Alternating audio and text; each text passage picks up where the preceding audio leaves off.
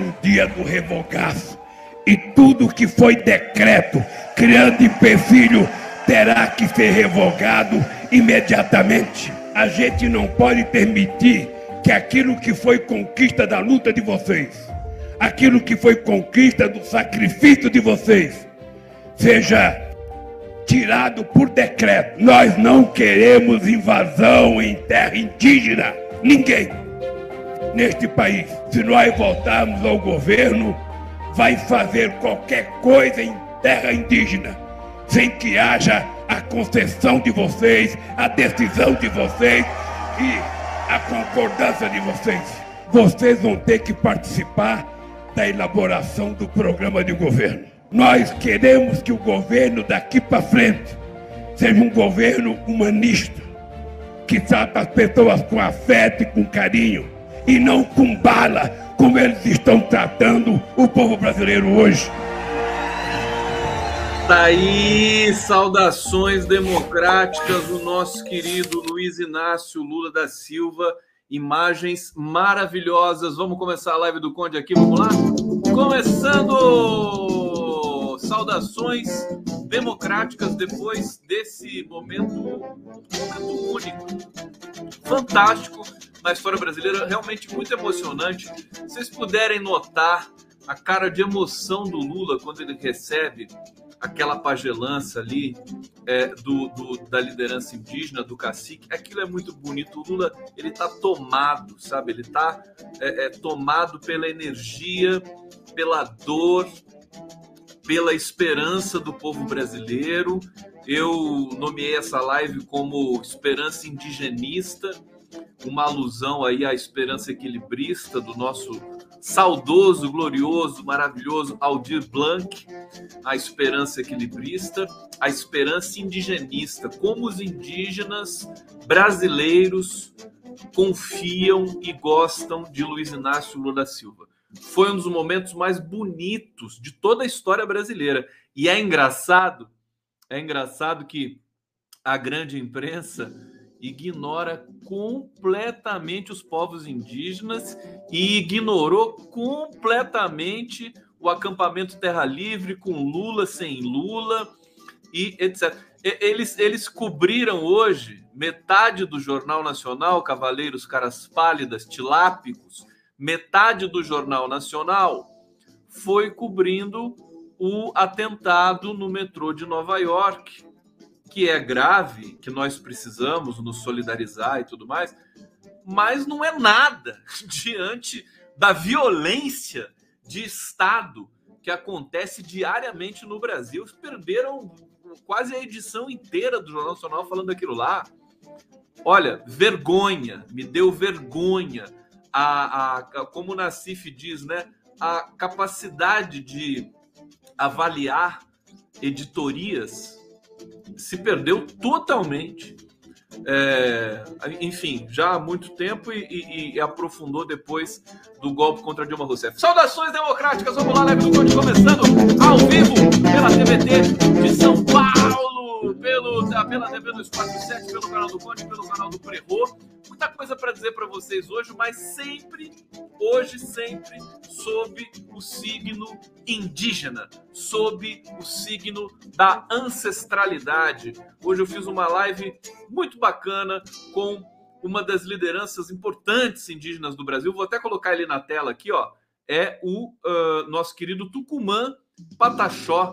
Tá pintado de onça aqui. Esse aqui foi o card da live. Recomendo a vocês assistirem depois emocionante ele falando sobre o acampamento Terra Livre, sobre as questões indígenas do Brasil. E hoje, em vez da, é, das vinhetas, eu vou trazer no meio do programa é, depoimentos de lideranças indígenas, né? E vou fechar o programa também com mais um momento emocionante da presença de Luiz Inácio Lula da Silva no acampamento Terra Livre em Brasília, os indígenas são, é, são, são nossa esperança, eles são aguerridos, são combativos, né? E, e a, a, fala de Lula hoje lá, acenando para um, um ministério né, que possa atender as questões indígenas diretamente. Sempre foi, inclusive, um sonho também, parte da sociedade democrática brasileira, e é, é impera, imperativo que esse sonho se realize. Olha, eu acho que a gente está às vésperas de. O, o, Lula vai fazer um governo, gente. Lula vai fazer um governo. É, ele vai querer fazer muito mais do que ele fez. Né? Ele não vai deixar concessões para isso. Ele está muito mais maduro, né? Ah, ele já era um cara experiente, né? Humanizado. Agora ele está muito mais. Então, olha, nós brasileiros, nós temos um, um privilégio gigantesco histórico. É, é, é, preciso tomar todos os cuidados, evidentemente, tem uma campanha pela frente, mas eu sigo, a gente tem de seguir de espinha ereta, com muita autoestima, é, porque é, eu acho que a gente está às vésperas de um dos momentos mais importantes da história brasileira, que vai ser efetivamente fundar esse país em bases que sejam reais, indígenas e negras, né? fundamentalmente indígenas e negras, para a gente realmente ser um país forte, diante desse mundo colapsado pelo, pelo, pela catástrofe que é o neoliberalismo, o ultraliberalismo. Vamos em frente, vamos lá, tem muita notícia aqui. Venham comigo. Obrigado pela presença. Saudações democráticas, já tem vamos lá. José Cecílio está dizendo: Lulão, nosso cacique. Ministro indígena já. E tem tanta, tanta gente competente né? né você tem o Railton Krenak, tem figuras, a, a, a Valdelice Veron, é, que eu estou conhecendo, grandes, o Edson Patachó, tanta gente competente é, com, a, com essa sabedoria né, é, da ancestralidade calcada na história brasileira. Eles são muito, eles, eles amam muito mais o Brasil. Isso não tem dúvida nenhuma, né? Nunca, nunca teve dúvida, né? Os indígenas amam o Brasil. As elites brasileiras detestam o Brasil. É, olha aqui, mais um superchat, vou botar na tela. Lula 2022, Conde, eu tô com medo. Você errou a previsão 2018. Meu querido, se você for. É, é, vai, faz essa, esse checklist no Lula. Faz o checklist no Lula. Você já viu o Lula dizendo que ia perder? Eu sou um analista, mas eu sou um ativista, tá certo? Então, é, é, sabe, eu, eu erro previsão, mas eu acerto também, né? Eu acerto bastante. Inclusive, acertei o fato de o Adriano Pires da Petrobras, né, é, não conseguir ser efetivado na presidência da Petrobras. É, a vida não é uma loteria de acertar ou não acertar previsões de futuro. Não tem nenhum. Aqui não tem vidente, não tem cartomante. A gente precisa desse empuxo, desse arranque, dessa autoestima, de acreditar. O Lula perdeu três vezes as eleições antes de ganhar a primeira. Nas três vezes ele dizia que ia ganhar. Justamente porque ele tem de construir isso, é uma construção que você faz ao longo do tempo. Tá certo? É, então, é, é, você está com medo? Está com medo? Mas não fique por, por causa da minha previsão. Não fico. Eu, eu também previ o seguinte: eu previ o seguinte, é, que o Lula seria é, teria os direitos de volta do STF. Eu estava numa live com mais de 30 juristas do Prerrogativas. Estava conduzindo essa live. Todo, nenhum ali acreditava nisso. Só eu acreditava. Quando a gente terminou a votação, tinha jurista chorando na live. Você entendeu? É, por que, que eu, eu senti isso? Eu falei aqui para vocês antes da, da, votação. Eu falei antes do, do uh, Toffoli, né? Quando o Lula estava preso, que o Toffoli daria o voto de Minerva para que o Lula fosse solto. A questão da prisão em segunda instância. Como é que eu sabia disso? É percepção, percepção. Você, você, faz a leitura dos movimentos, das palavras, do clima do país, tudo mais. Posso errar, mas eu tenho algumas ferramentas para poder fazer alguns prognósticos. Então, assim, eu estou muito tranquilo com relação a isso. Eu também tenho os meus medos, eu também tenho as minhas é, ansiedades, né? É, os meus traumas. Todos nós temos os nossos traumas. Mas a força, depois desse momento de Brasília, sabe? Eu, eu, eu também percebi o seguinte: ontem eu já tinha falado isso para vocês, a gente vai superar isso, mas vai superar na bagunça, vai superar na carnavalização. Não vai ser uma coisa assim, limpinha, bonitinha, sabe? É claro que vai ser emocionante, mas a gente tem gente fazendo confusão aí na esquerda, na direita, todo mundo errando para tudo quanto é lado, para tudo quanto é gosto. Mas assim mesmo, a direita também erra, Bolsonaro também erra.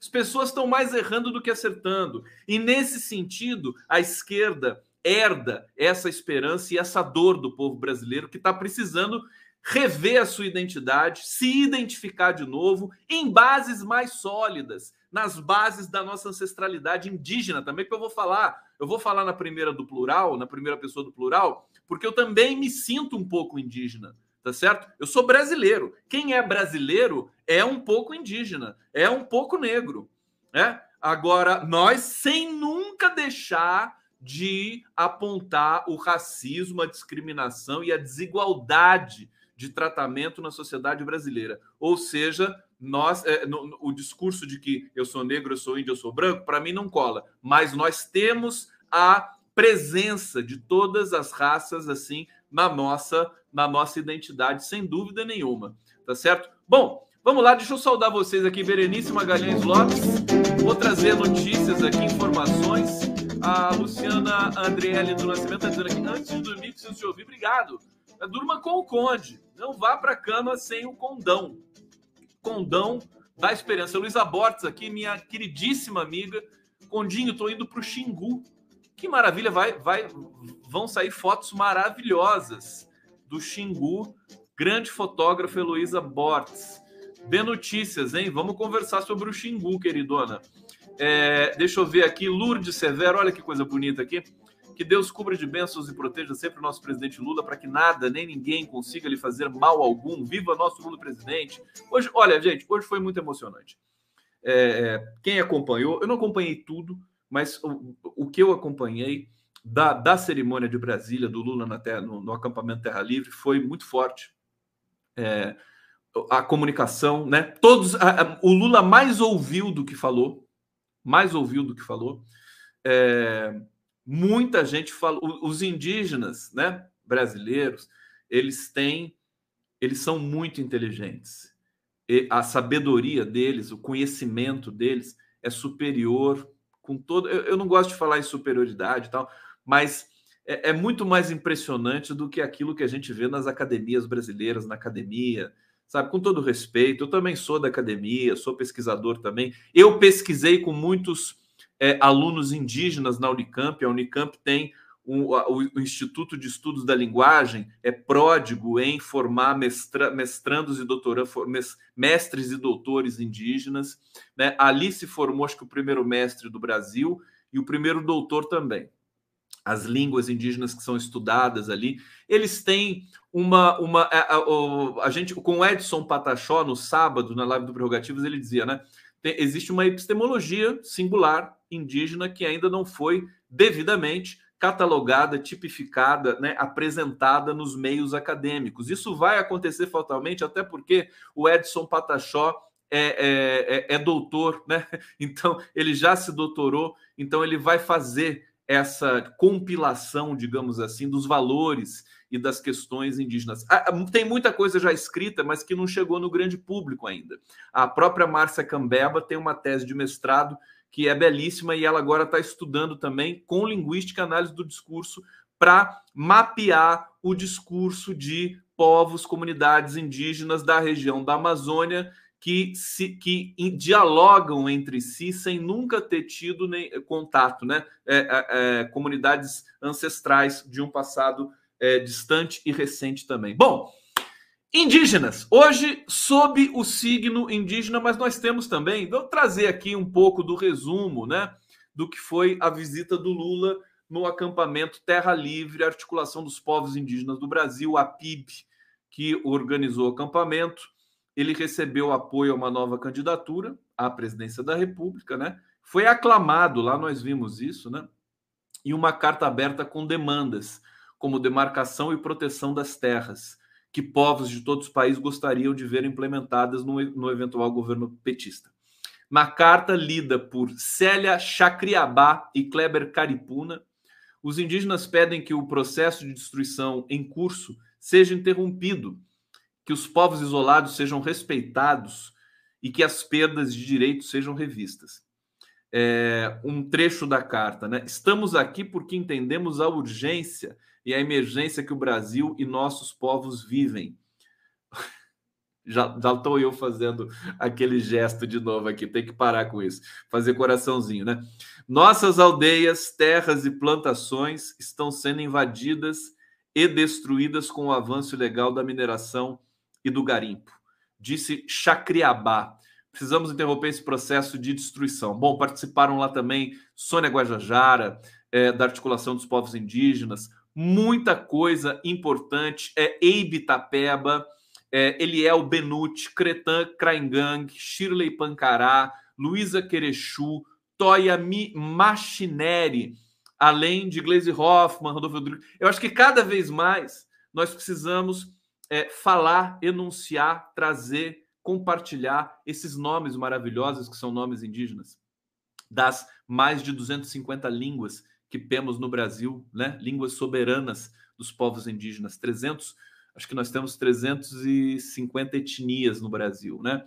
E temos que tomar cuidado, porque o governo Bolsonaro, ele é um governo assassino, genocida, nós sabemos disso, e muita gente sofreu demais, muita gente sofrendo demais durante esse período aí tenebroso, nesses últimos três anos e meio. Gente, é, eu vou para o bate-papo daqui a pouco, mas eu quero destacar com vocês é, algumas notícias importantes. Depois eu volto a falar dos indígenas, eu vou colocar aqui mensagens também de algumas lideranças. Agora eu quero falar um pouco da, do cenário político, eleitoral é, e, da, e, das percepções e de como eu, enfim, construir junto com vocês aqui, porque que eu acredito que a gente está é, construindo um momento de reversão do processo de golpe, é, o fim do ciclo do golpe e é, mas por que, que vai ser gostoso também no sentido de que a gente vai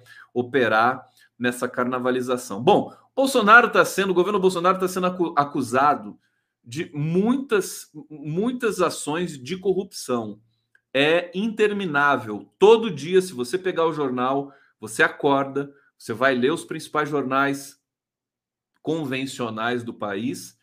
A mídia independente não precisa nem falar, já é uma, uma regra já há bons seis anos, né? Que a gente já vê a, a, própria corrupção do governo Temer e a corrupção do governo Bolsonaro. Mas agora a mídia tradicional também entrou nessa dança, ainda que com alguns melindres e algumas timidezes, mas você acorda, abre os jornais e tem lá uma denúncia de corrupção no governo Bolsonaro, sem usar a palavra corrupção. Né? Isso também é emblemático, vai ficar para a história, né? denúncia de corrupção sem o uso da palavra corrupção. Bom, vamos ver algumas coisas aqui, né? É, é, que aconteceram hoje. Bom, hoje o Arthur Duval, que foi do MBL, é, começou o seu a sua derrota, né? Definitiva, porque ele vai ser caçado na, na, na, Aler, na Alesp. Né? é, em vista das besteiras que ele disse, da violência que ele sempre ostentou. Ele é um péssimo deputado. Eu conversei com a Mônica Seixas, que é da mandata, de uma mandata coletiva do PSOL, é, que depois deixou de ser coletiva, mas que, é, enfim, a Mônica Seixas representa a mulher negra, né? Ela representa é, uma, um discurso em si. Todos nós representamos né, um coletivo dentro de, de nós próprios, todos nós aqui que temos assim é, é, responsabilidade né, é, social e consciência política. A Mônica Seixas diz que o, o, comportamento do, do Arthur Duval é repugnante, né, asqueroso. Ele só, só vai na Câmara, só ia, né, porque agora vai deixar de ir de uma vez, né, mas só ia na Câmara quando você tinha uma votação polêmica. Ele ia lá, fazia o showzinho dele, ficava histérico, posava para os jornalistas e ia embora não participava de debate, não participava de nada. Ele não foi caçado ainda. A comissão de ética, né, se é que a gente pode dizer que existe uma comissão de ética na Alesp, a comissão de ética aprovou é, a, a, cassação e a, a do, do, do, deputado é, Mamãe Falei, e a votação vai acontecer nas, nos próximos momentos aí, talvez na próxima semana. Agora, é, tá, a coisa está muito difícil ali para ele, né? Então, veja, a, a, direita também tem problemas. O, o Mamãe Falei, do MBL. Hoje, na CNN, a. Como é que é o nome da apresentadora? Aquela loirinha que era da, da Folha de São Paulo, Daniela. Daniela. Como é que é? Isso aqui é feio fazer, não? Dani, isso aqui é para lembrar, né? é, é gesto de lembrança, né? Daniela, alguém me lembra aqui?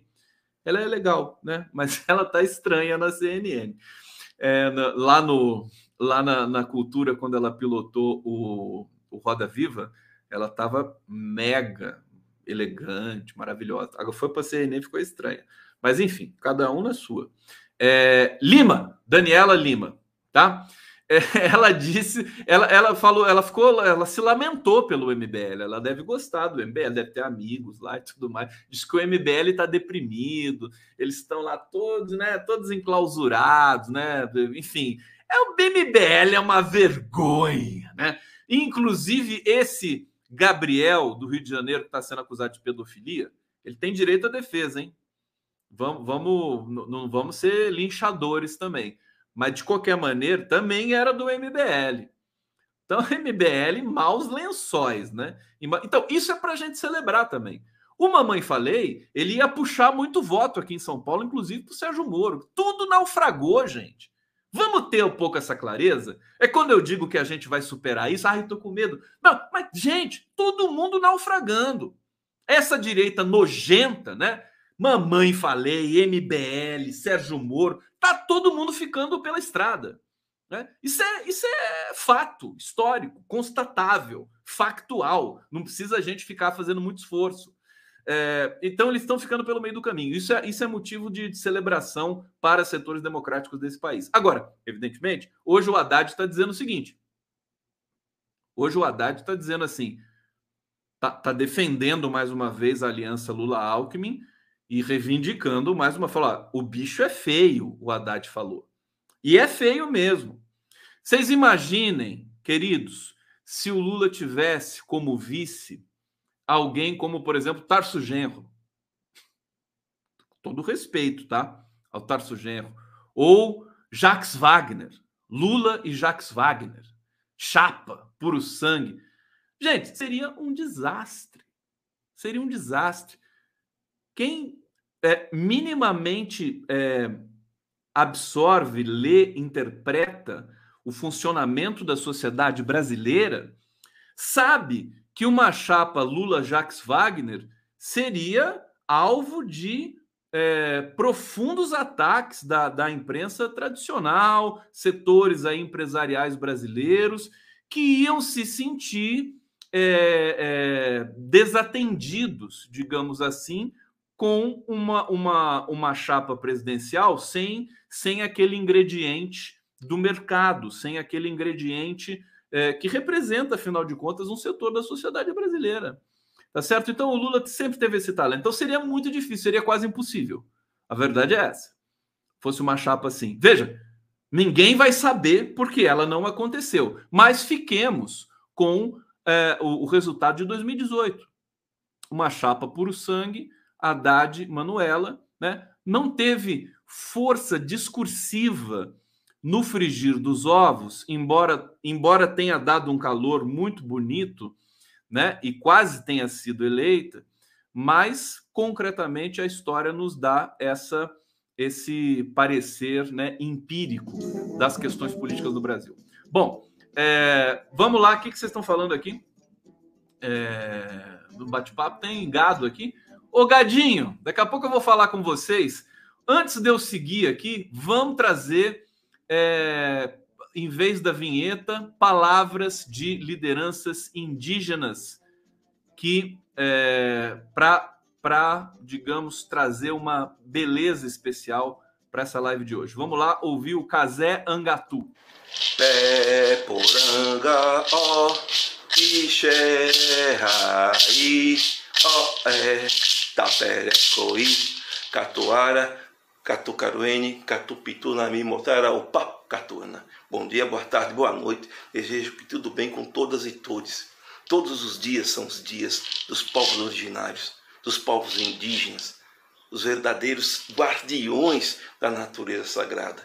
Nós queremos que o Estado e a justiça brasileira reconheçam o nosso direito ancestral, congênito, genético, natural, por pertencermos ao território, não como propriedade privada. Nosso direito é anterior ao direito do Estado é anterior ao direito da propriedade privada. Nosso direito vem de antes, ele é um direito ancestral. Queremos também que a justiça e o Estado brasileiro reconheça a nossa forma de ser, a nossa temporalidade, a nossa forma de nos relacionarmos com a natureza sem violá-la, sem explorar as suas riquezas. Por isso somos contra o marco temporal. Qualquer projeto de lei que coloque a possibilidade de explorar minério em terra indígena de tirar madeira em terra indígena, de tirar até areia em terra indígena. Nós somos os guardiões da natureza sagrada e por isso cantamos assim. Vamos todos nessa marcha para lembrar o que passou. Nosso antepassado que seu sangue derramou, ou devolvam nossas terras, que essas terras nos pertencem. Ao ele, Quecaturiti.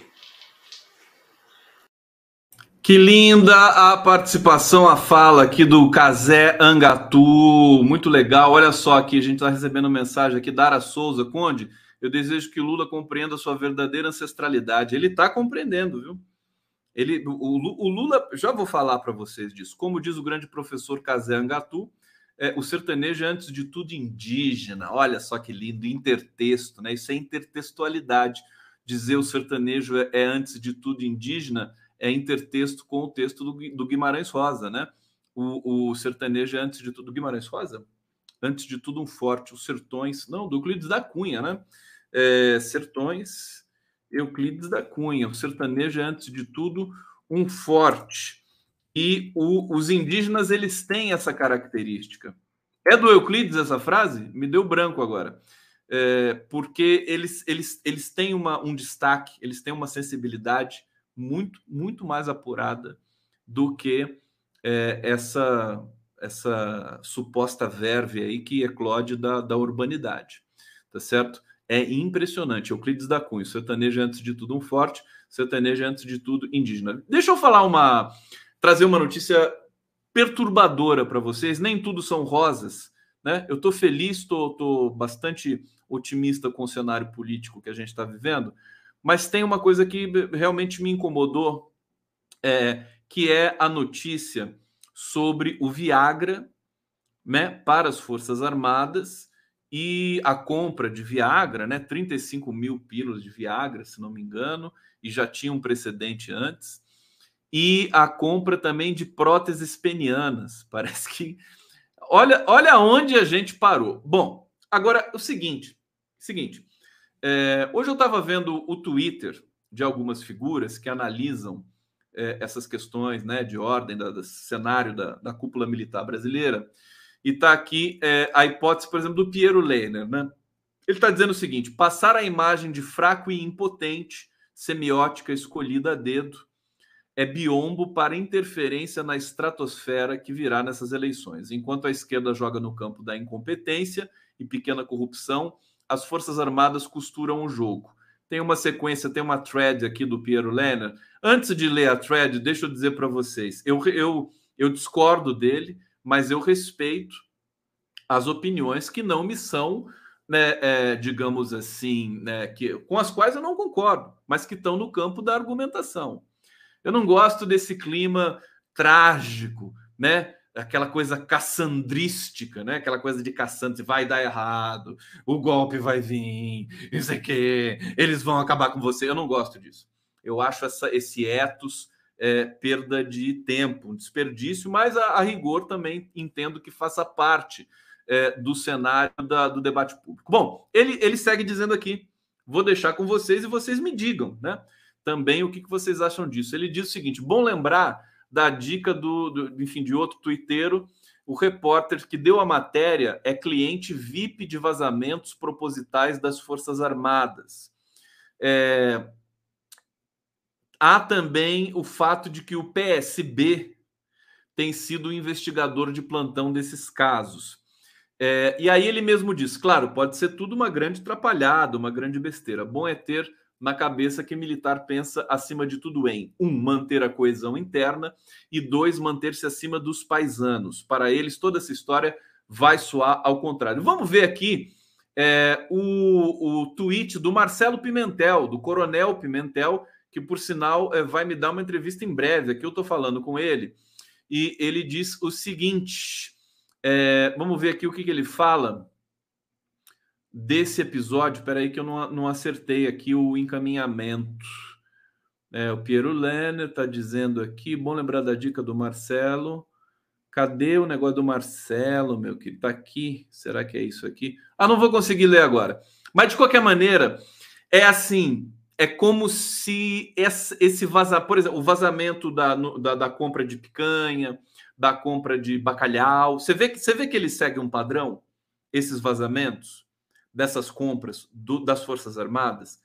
Então, é, é estranho, né? É, não é estranho? Porque é o seguinte, as Forças Armadas, elas têm a despesa. Se a gente for ver a despesa é, com o a despesa com. Como é que se diz? Os gastos, governos, jantares que, que o executivo faz, né? Jantares. Tem compra de tudo, até nos governos Dilma, governo Lula. Compra carne, não sei do que e tal. Se você deixa isso público, vira escândalo. Você pode fazer um escândalo a hora que você quiser. Tá certo? Tem gasto gasto com, com, comida, com alimentação. É curioso. Então, você tem, evidentemente, em meio numa pandemia, você fazer compra de bacalhau de picanha é uma coisa meio. É, é meio não, completamente imoral, né? Imoral. Agora, vejam que segue um padrão. É, e eu acho que é preciso atentar para isso, né? É preciso atentar para isso. É, vou conversar com o Coronel Pimentel sobre isso em breve. Vou falar com ele depois dessa live aqui, para a gente marcar, é, porque porque pode ter é a intenção de destruir a imagem das Forças Armadas, para as Forças Armadas, que já está destruída, diga-se de passagem, para as Forças Armadas ficarem é, revoltadas e, eventualmente, é, acenarem para um processo golpista aí, como foi acenado lá atrás com o general Vilas Boas e que nós superamos esse processo aqui a, a, até um certo ponto nós, nós, superamos. Eu vou falar uma notícia depois do Daniel Silveira para vocês, né? Tá morrendo de medo, né? Eles recolheram as hostes digitais fascistas, recolheram todas as críticas ao STF antes do julgamento do Daniel Silveira, que tá para ser, acho que vai ser amanhã ou nos próximos dias aí. Então, mas só para pontuar uma coisa, só para pontuar uma coisa. É, o, o Piero Lerner falou de uma questão semiótica, né? Prótese peniana e Viagra. Bom, o Exército, as Forças Armadas têm hospital. Eles compram medicamentos, eles compram, é, é, sabe, é, é acessórios, enfim, para o, os hospitais militares que eles têm espalhados pelo Brasil. Não é um, não é um absurdo, porque todo lugar você vai ter, né? O SUS, evidente, é, possivelmente, também faz esse tipo de compra de Viagra, de prótese peniana e tudo mais. Quer dizer, é uma coisa que a gente dá uma importância, essa importância da espetacularização em tempos de conflagração política e de desorganização social e também política do debate público. Então é perigoso. Eu acho que a gente deu, a gente fica à esquerda, né? na qual eu me incluo. Eu, eu nem quis comentar muito essa questão, nem quis comentar muito, porque realmente me cheira podre, né? Me cheira que é um vazamento assim que não tem, que, cuja, cuja a, a hipótese principal não é uma denúncia. Alguma denúncia deu em alguma coisa? Até hoje? Compra de picanha, compra de bacalhau, compra de cerveja importada, não deu em nada, sabe? Então o Brasil está todo desorganizado. E esses, esses, é, essas notícias que são bombas semióticas, elas servem para quê? Elas servem para nos tirar a atenção e, eventualmente, para poder criar algum tipo de tensão ali dentro das Forças Armadas. Só queria deixar registrados para vocês, não tenho opinião formada com isso, eu simplesmente estou aqui observando é, o que está acontecendo. Acho que a gente está mordendo iscas que são desnecessárias nesse momento. Olá! Live não pode! Ao vivo! Pela TV 247, pela TVT de São Paulo. Alô! Tarciso! Ô Tarcísio, meu querido! Viva a TVT! Alô, Atush! Daqui a pouco tem a nossa live, hein? Leonardo Atush vai ter estreia de vinheta nova no programa do Leonardo Atush. Amanhã, às 13 horas, eu também entrevisto o meu querido Fabiano Silva dos Santos para falar da morte da Lava Jato e o Deltan Dallagnol, hein? Deltan Dallagnol vai ser considerado inelegível, né? Ele vai, ele vai, ele, ele tá, tá todo mundo caindo, gente, todo mundo caindo. É, Deltan é, vai receber ele e mais alguém que eu vou ler a matéria daqui a pouco para vocês aqui uma, uma nota, né, de pagamento de acho que 2,8 milhões já vou ler essa matéria aqui direitinho para vocês. E veja, tá todo mundo caindo.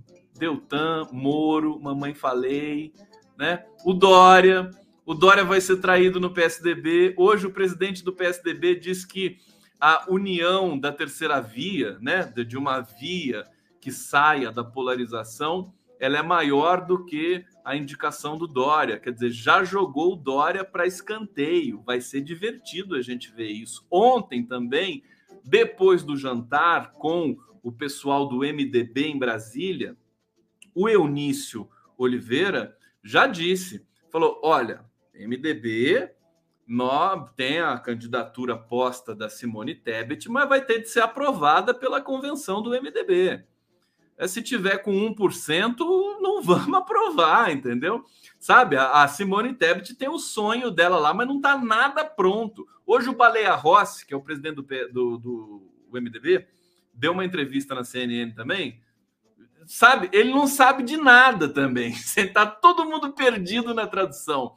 O Baleia Rossi falou assim, é, ah, não, Simone Tebet, nós estamos com a Simone Tebet, né? Mas existe aí um cenário e nós vamos ter que passar pela convenção. Quer dizer, não disse nada, não garantiu nada. Né? É, então, tá divertido, tá divertido. Quem que tá forte nesse momento? Quem que tá posto? Luiz Inácio Lula Silva. Tem o Carlos Araújo aqui. Eu vou bloquear o Carlos Araújo hoje. É. Hoje eu, vou Hoje eu tô com vontade de bloquear. Pronto. Tchau, Carlos Araújo. Pode ficar assistindo, mas você não vai comentar mais. É, tem dia que eu bloqueio. Eu nunca bloqueio, porque eu gosto de falar para os bolsonaristas. Eu tenho a minha campanha, minha campanha aqui, que é você que é bolsonarista, você que é bolsonarista, é, você tem que votar no Lula. Por quê? Porque o Bolsonaro tem que ir para a oposição.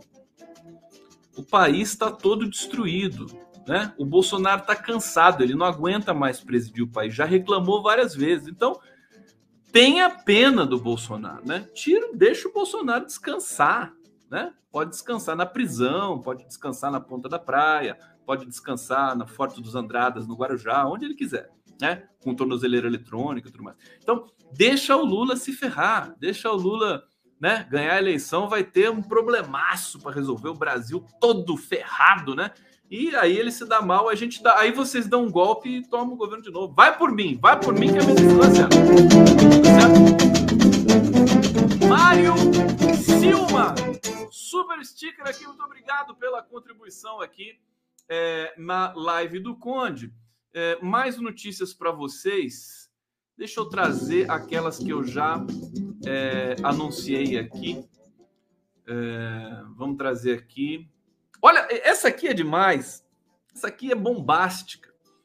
Deveria ser, eu deveria abrir com essa notícia, mas eu fiquei empolgado com a com Lula no acampamento indígena e deixei ela aqui descansando, né? Acabou de subir, né? 19:15, publicada aqui pelo Estadão. Olha só isso, gente. CPMF. Donos de Riachuelo, Madeiro, e quase 300 empresários apresentam proposta para recriar a CPMF. Olha que beleza, gente! Isso é engraçado, né? Isso vai, vai estourar no governo Lula, né? Bom, tomara que quando chegar o, quando chega o governo Lula, eles continuem apoiando. Eu sou a favor da CPMF. A CPMF é, é um imposto ótimo, né? Porque ajuda a rastrear a lavagem de dinheiro e, e a classe média e, e o trabalhador paga o equivalente a uma pizza por ano, 30 reais por ano você paga de CPMF nas transações que você faz. Depois você tem restituição de imposto de renda também com outras questões. Quer dizer, é um imposto que é, é, positivo, é um imposto de fiscalização. Foi criado de maneira deturpada, porque o, aquele ministro da Saúde, o Adib Jatene, queria o dinheiro da CPMF para investir na saúde. Fernando Henrique traiu o Adib Jatene, levou imposto para questões ali fiscais, né? Ah, agora, nos governos Lula e, e, nos governos Lula, porque caiu no governo Lula, né? É, a CPMF criava uma receita grande que possibilitava investir todo esse dinheiro em emprego, em, é, é, sabe, investimento do Estado brasileiro, é, que puxa a economia. Então, é um imposto eu, a minha opinião, né, desde sempre é essa. Agora é engraçado ver esses empresários aqui, né? Olha só, um grupo de 300 empresários que, que reúne os donos da Riachuelo, Madeiro, Centauro, Pernambucano, tudo bolsonarista, tudo vagabundo, bandido, né? Apresentou nessa terça-feira três propostas de emenda à Constituição relacionadas ao ambiente de negócios. É, é, as sugestões de mudança da legislação incluem a desoneração permanente da folha de pagamento é, por meio de criação de um tributo similar à CPMF. Então, eles querem, na verdade, eles estão na maior é, é, é, oportunismo aqui, né? Eles querem desonerar a folha, eles querem pagar menos, e aí querem que o país pague todo, que, que, que o país reponha esse dinheiro que eles vão deixar de pagar. Uma pouca vergonha, mas muito engraçado. Engraçado. Salve, salve, live do Código, estamos chegando aqui. Mais um momento da live, último bloco. É, fiquem comigo aqui. Não me deixem sozinho, por favor. É, deixa, eu, deixa eu trazer essa notícia. Deltan Dallagnol, né? Olha só isso aqui. Deltan Dallagnol e Rodrigo Janot receberão boleto de 2,8 milhões do TCU por diárias da Lava Jato. Olha que beleza. a cara do Deltan nessa matéria tá demais, vocês têm que ver. O Tribunal de Contas da União deve enviar até essa quarta-feira, 13, uma cobrança de quase 2,8 milhões de reais ao ex-procurador-geral da República, Rodrigo Janot, e aos chefes da Lava Jato em Curitiba, Deltan Dallagnol e João Vicente Romão. A informação é da CNN. Mais cedo, o processo que investiga as diárias milionárias pagas a procuradores da operação subiu mais um degrau no TCU. Por decisão unânime da segunda Câmara da Corte, será instaurada uma tomada de contas especial, procedimento que aprofundará as apurações e indicará os responsáveis. Isso aqui é aquela farra das diárias, né? Que foram que, que, que para o Rodrigo Janot e para o Deltan Dallagnol é, deixa eu ver onde é que está aqui.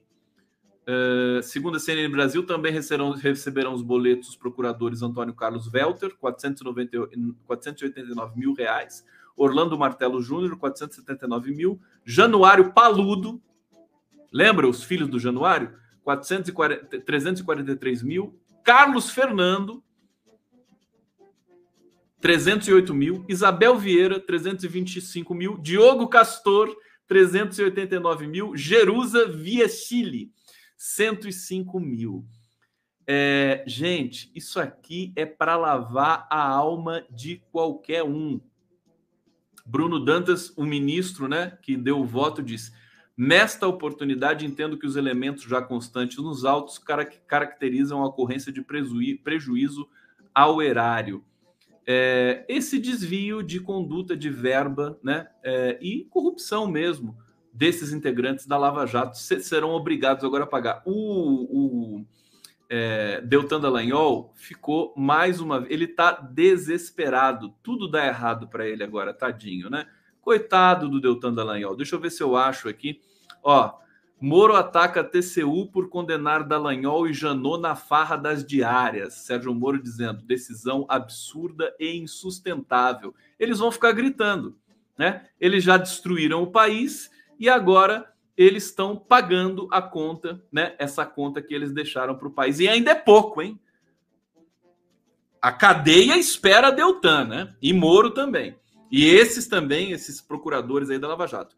Aí o Moro gritando. A reclamação do Deltan é muito, muito bonitinha, mas eu não sei se eu vou achar aqui agora para vocês. Deixa eu ver o que, que eu preparei aqui. É... Não, não vai. Aqui sim. Deixa eu ver se está aqui a reclamação do Deltan. É... Não, não tem também a reclamação do Deltan. Bom, vamos lá. Vou trazer mais um comentário, mais, mais uma mensagem indígena aqui para vocês. Super bonita. Eu vou entrevistar essa essa liderança aqui é, na próxima terça-feira. Deixa eu colocar para vocês para fazer uma transição. Avelin Buniaca Cambiuá. Eu sou Avelin Cambiuá e a gente está aqui no 18 acampamento Terra Livre. Eu quero dizer da importância do aprendiz, de se criar uma consciência indígena, para que a gente não se perca. A gente não está lutando, não é só por um pedaço de terra, nós estamos lutando por toda a nossa ancestralidade, por todos os nossos ancestrais encantados, por todas aquelas que não puderam falar da sua luta, da sua cultura, por todos os nossos avós, bisavós e esses que vão vir depois. O Ecadoreté, viva os povos indígenas! Viva os povos indígenas, tá aí a Velim Cambiuá, terça-feira vai me dar uma entrevista às 17h30. Super lideranças, super lideranças indígenas aqui para vocês na live do Conte. Querem mais notícia? Preparem-se, porque o fechamento da live vai ser emocionante, hein? É, olha só, tá, tá rolando em Brasília essa tensão da abertura da CPI do MEC.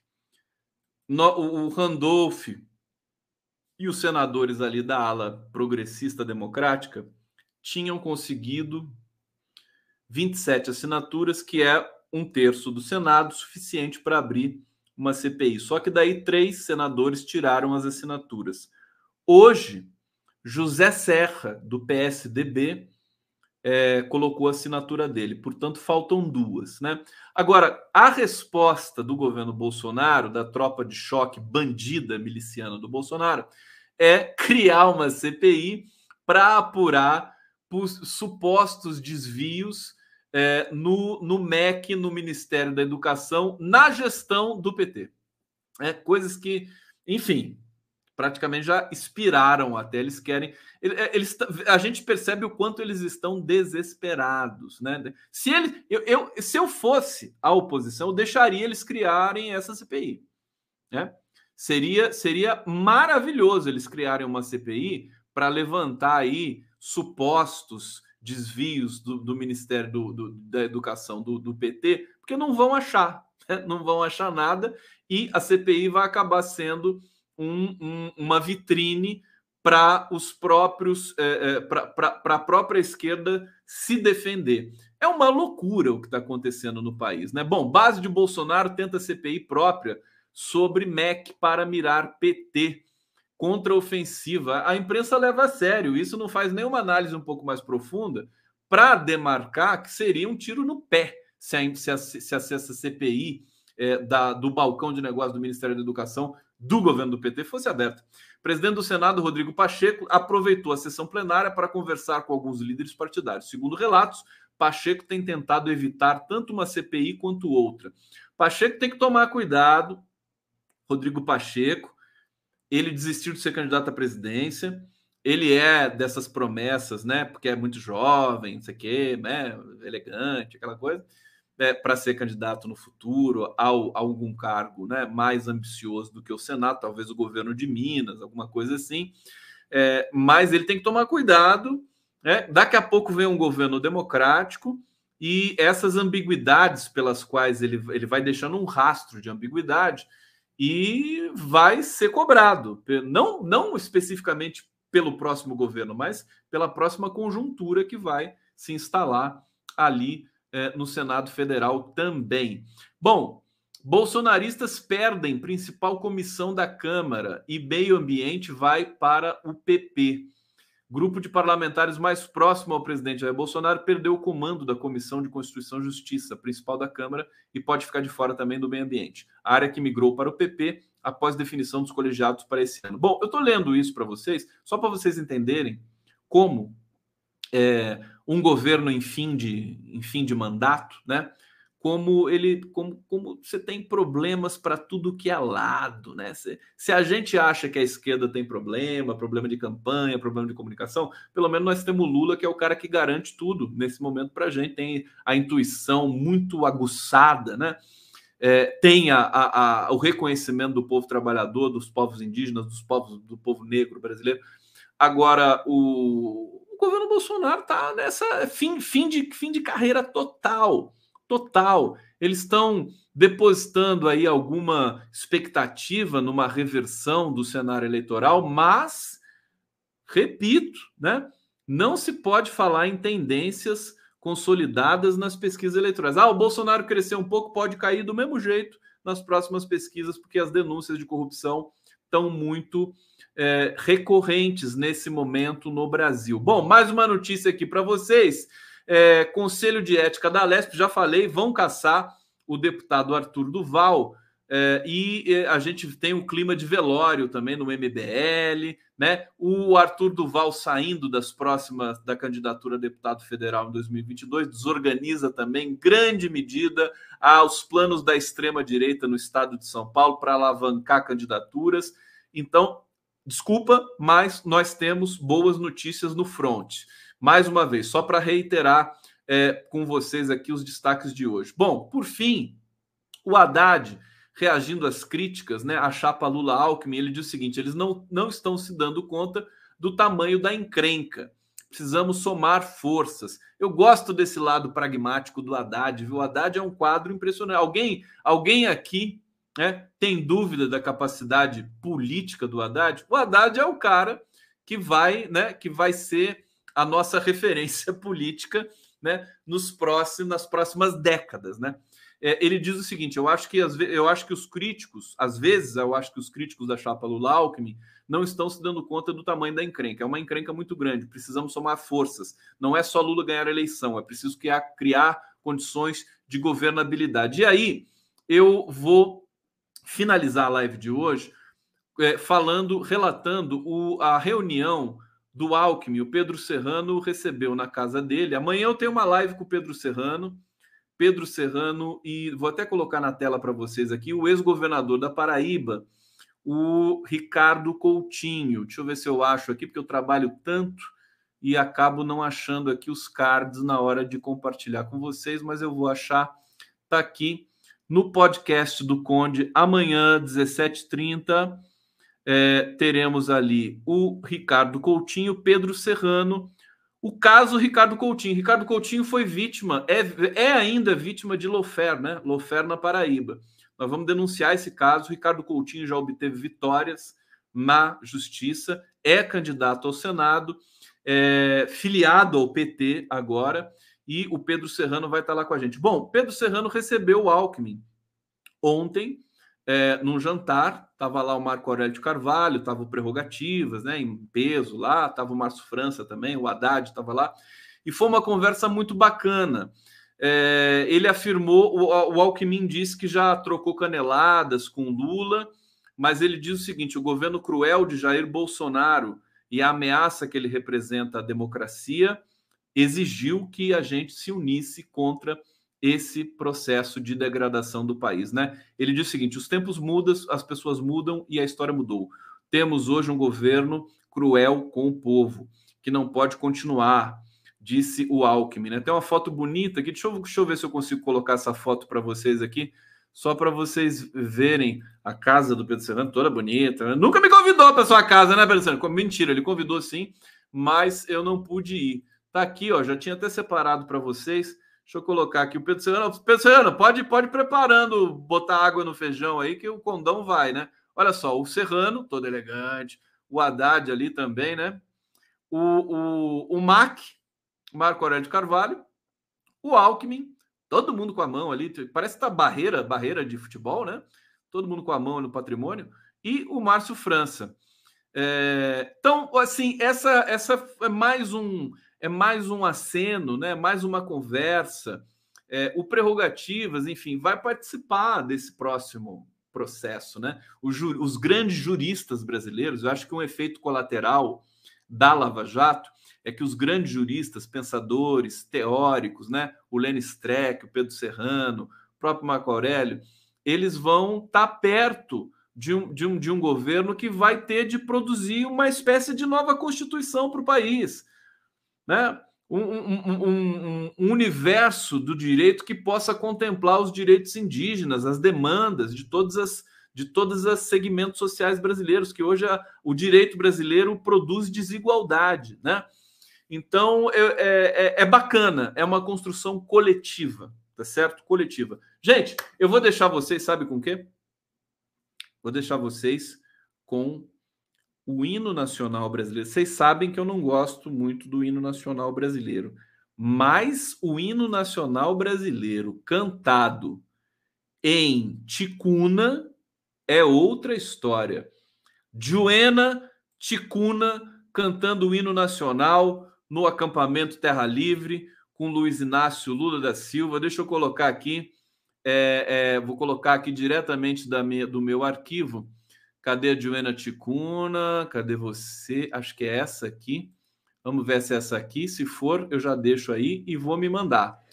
Tá bom? Deixa eu ver se é ela. É ela. Beijo, povo brasileiro!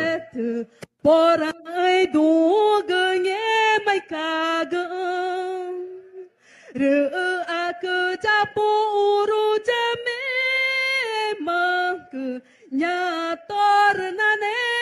nye mana tanu na vu igu ku tor pora chak mani tu na ngu kurmi repo uruni pag mau ke mai juma tu na mu Iru nama nyata chi